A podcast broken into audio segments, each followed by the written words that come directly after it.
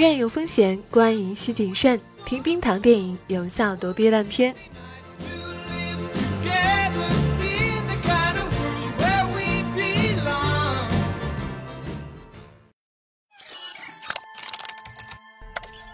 All right, let's get you plugged in. Wiffy, or is it wifey? And we are online. We are going to the internet! Super excited. Just one minor thing. What is the internet? Holy cow!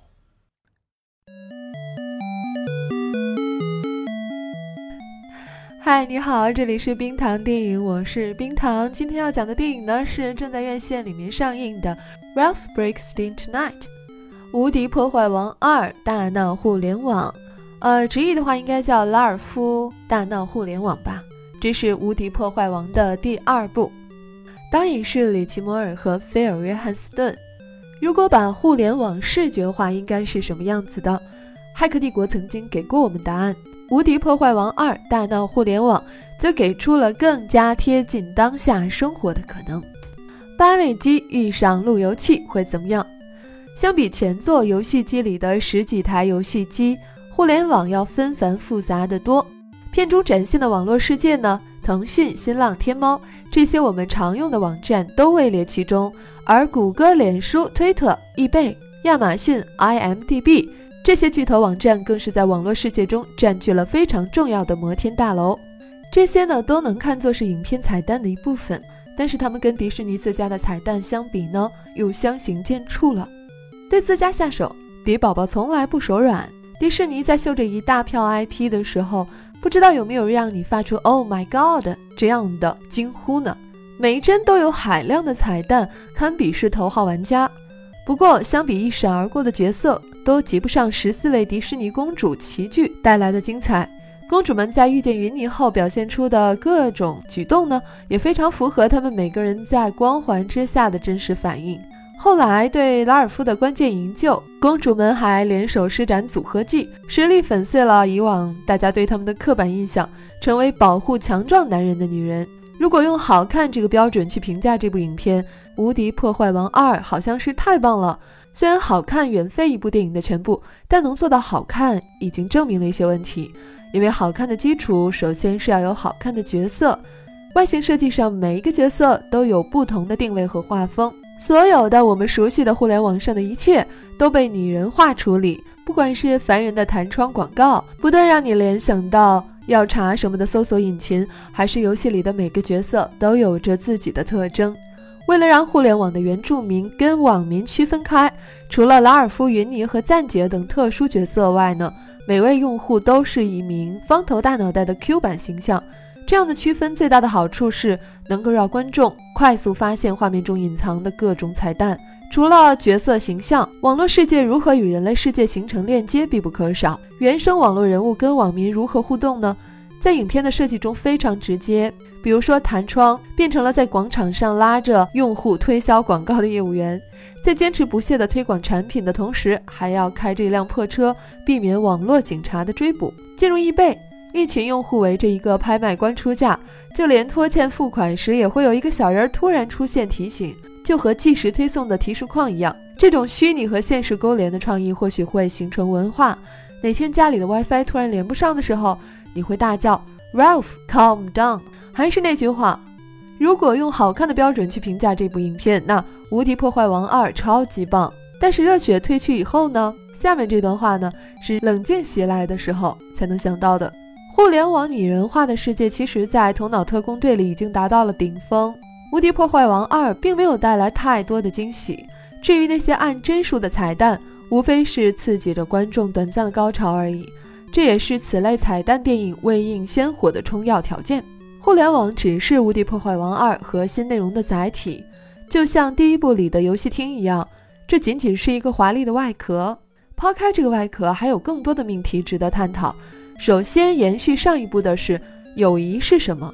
电影给出的答案是：友谊不需要妥协，不需要一方放弃自己的追求去迁就另一方。导演里奇摩尔表示，此前的 Ralph 虽然收获了友情，但是他和云妮之间的情感是不健康的。拉尔夫认为云妮觉得他是英雄，所以他觉得获得了认同。实际上，我们不应该用别人对你的判断来为自己下定义。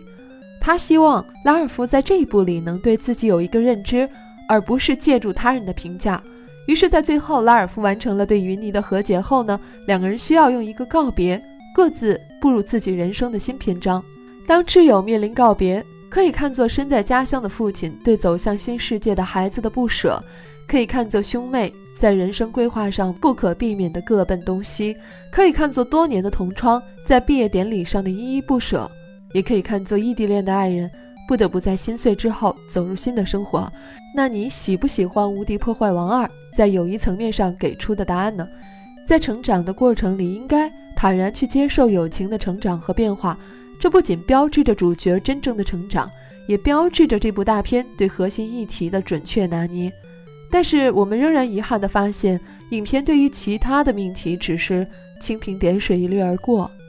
电影既在这个童话世界中塑造了诸如辣鸡弹窗仔和暗网这种。十分敏感的阴暗面，却没有对此进行挖掘，难免让人稍微有一些扫兴。那么，网络评论和脑残短视频这些不敏感的话题，导演也没有做深入探讨。只能说，迪士尼动画的价值观升级到二点零了，但输出手段却越来越 PG。小朋友凑热闹，成年人找彩蛋。帝国杂志给出的评价是：影片很有趣，偶尔会受到启发。但内容总是在频繁地产生快速的笑点，而不是去专注探索它所要表现的主题。从观众的热情以及靠无数找彩蛋养活的推文来看，《无敌破坏王二》确实通过了放弃它本来可以达到的深度，转而将娱乐性最大化，最大化到连 IMAX 都装不下。本期编辑：ET 内星人。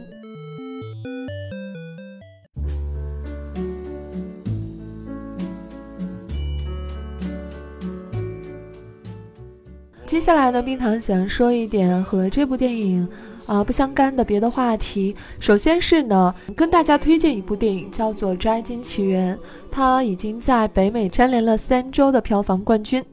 它讲述的是在美国的华裔的故事，和爱情故事有关，有点像是《灰姑娘》，但是它做了一些变形的处理。你可能会好奇，嗯，华裔这样一个非主流群体为主角的电影，为什么会取得这样好的票房成绩？是不是录节目呢？我们还没有想好，嗯，但是我觉得它是值得一看的。在里面你会发现，确实，呃，美国人对女性的审美和我们有巨大的差距。另外呢，要说一下，嗯，在微信刷二二维码打赏这件事情，嗯，我记得以前我在节目里说过好几次，就是。如果你是刷二维码，不是按的赞赏按钮呢，那需要备注一下你们的昵称，我才能知道是谁打赏的。可是呢，还是有很多听友喜欢这样来备注，就没有昵称，只是说一句话，就是对我说一句话。因为这个二维码是我个人的，这一点呢是要让我很感动。嗯，那其实呃，自从我做录音的节目以来呢，也始终有人劝我做直播。或者是一些其他的可能更有利于盈利的节目吧。这个建议其实呃挺好的。可是如果做那些呢，我可能得不到现在这种快乐吧。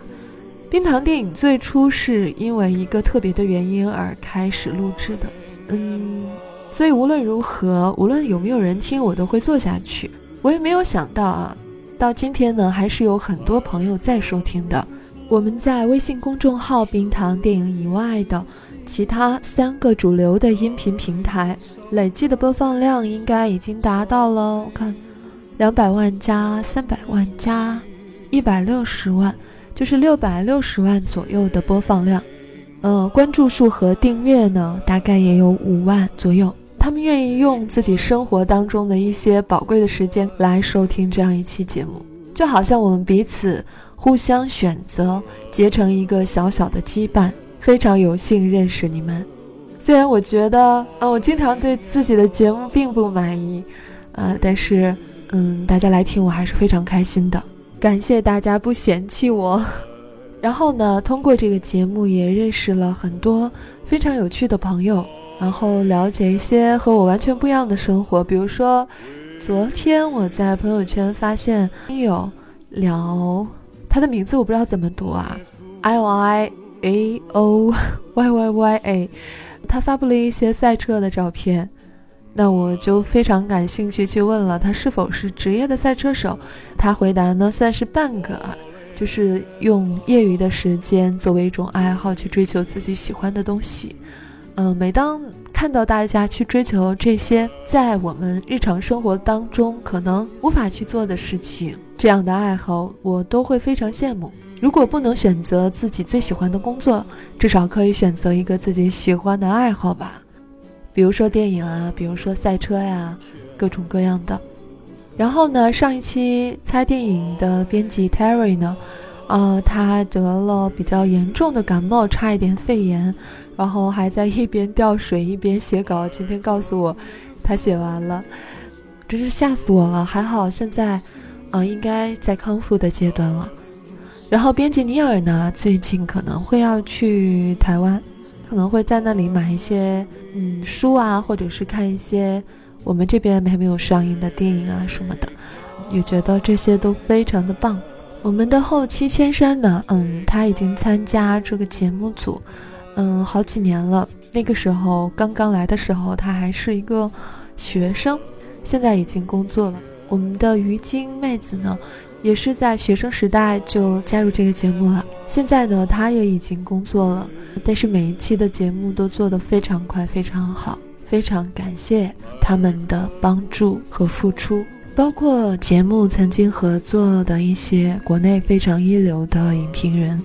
啊，比如说梅雪峰老师啦，周立明老师啦，嗯，还有淘淘淘电影的桃姐啊，还有电影公嗨课的 KTV 和云中啦。正是因为做这样的一个节目，才会结识大家吧。我想这就是在人生里面非常重要的一个际遇。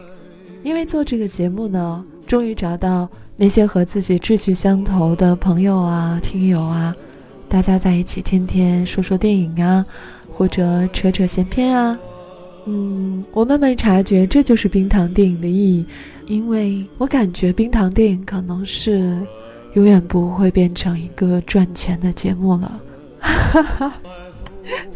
我已经有这个预感，但是呢，还是蛮开心的。我觉得我可能得想别的办法赚钱，哈哈，嗯，好吧，就就这样吧。嗯，对。然后，如果现在在收听节目的你也擅长做音频或者视频的后期呢，愿意加入我们的，欢迎来联系冰糖。不管你是在哪个平台收听的啊，欢迎在节目下方留言，告诉我你想不想要来。嗯，那今天就到这里了，我们下期再见。这里是冰糖电影，我是冰糖，期待你下次来收听，拜拜。